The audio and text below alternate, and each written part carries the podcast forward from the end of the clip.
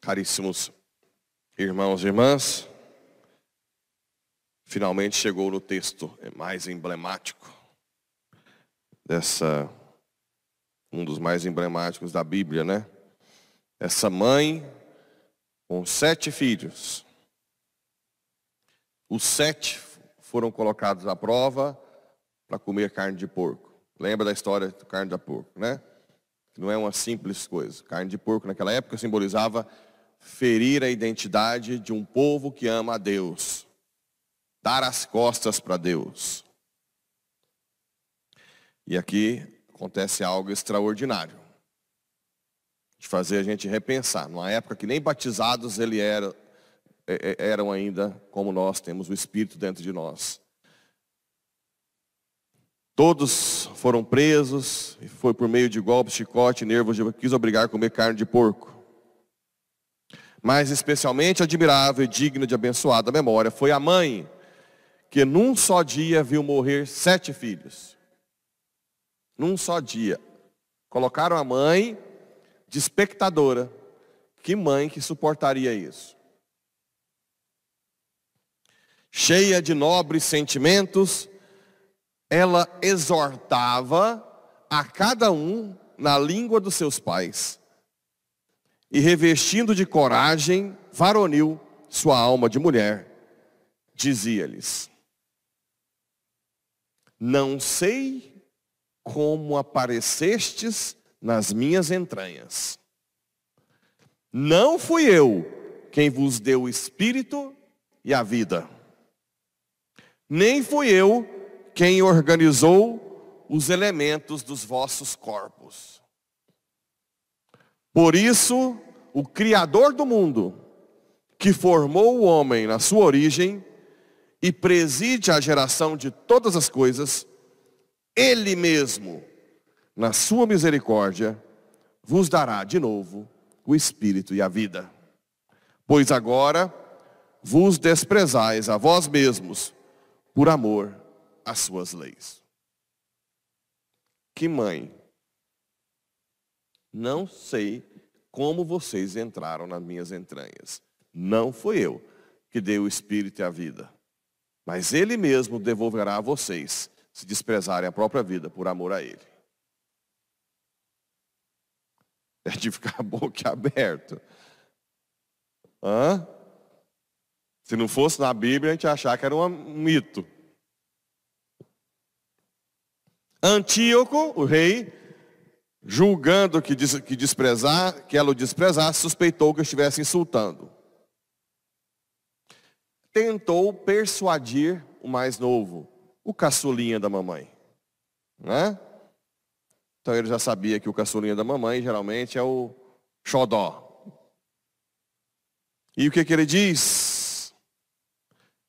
Prometeu fazê-lo rico e feliz para a mãe, além de torná-lo seu amigo e confiar-lhe altas funções, contanto que abandonasse as leis dos seus antepassados. Vendo que o jovem não prestava atenção, não dava moral, o rei chamou a mãe e exortou-a a dar conselhos ao rapaz, para que salvasse a sua vida. Como ele insistisse, ela concordou em persuadir o filho. Tá bom, deixa eu falar com ele.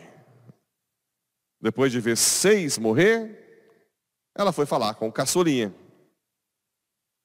Inclinou-se para ele. Isso aqui nem tem muito que, que pregar, né? Só essa, isso aqui eu acho que já é o, não sei, o ápice de uma fé.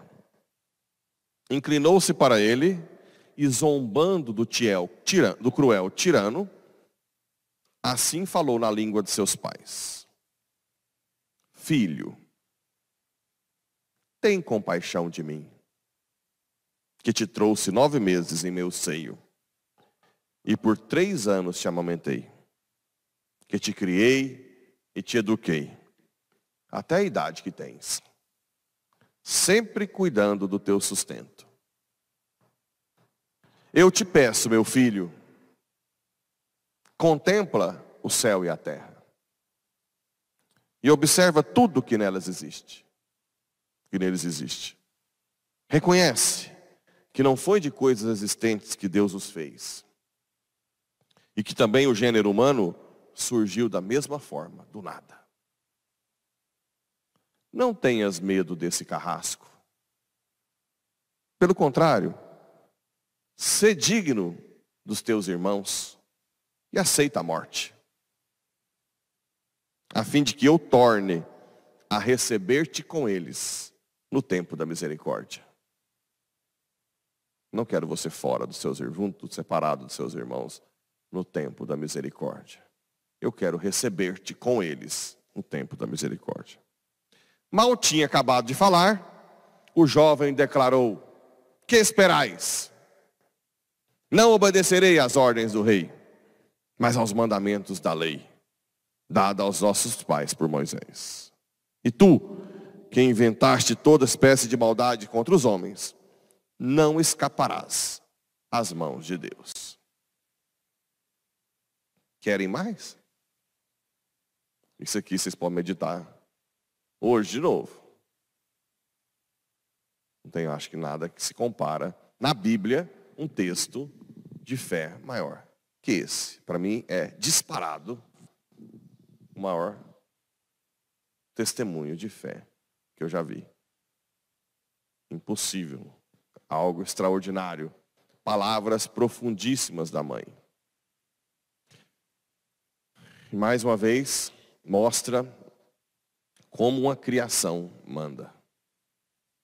Como criar os filhos para o céu. Né? E mais uma vez mostra que a mãe, o pai que cria o filho para o céu, verdadeiramente estando com o céu como meta, a mãe e o pai sentem o céu antecipadamente. Porque isso aqui não é possível sem isso. Né? Não tem jeito a mãe fazer isso. Impossível. Se ela já não estiver com o céu dentro dela. Se a meta, se ela criou sete filhos para o céu, com certeza o céu estava dentro dela. Ela não falava de algo provável no futuro. Né? Ela falava de algo que ela provava aqui no momento. Por isso ela estava com tanto vigor esse, esse empenho né? de dar a vida. No Evangelho, a parábola dos talentos, né? que quem alguns tinham mais, dado mais, produziu mais, os nossos talentos são os dons que Deus nos dá. Quando você luta para servir a Deus. Primeiro, rezando e servir a Deus, Deus multiplica os dons. A pessoa que luta para ser mais forte, fortaleza, ela vai ter mais graça de Deus. Que luta para dominar suas paixões, ela vai ser mais forte. E aquela que não luta, como as paixões não são controladas, elas perdem o que têm. Essa, não existe banho-maria na, na vida espiritual. Ou você está lutando para ser melhor, ou você vai ficar pior. Não tem jeito. Aqui, na, na, desde quando eu cheguei,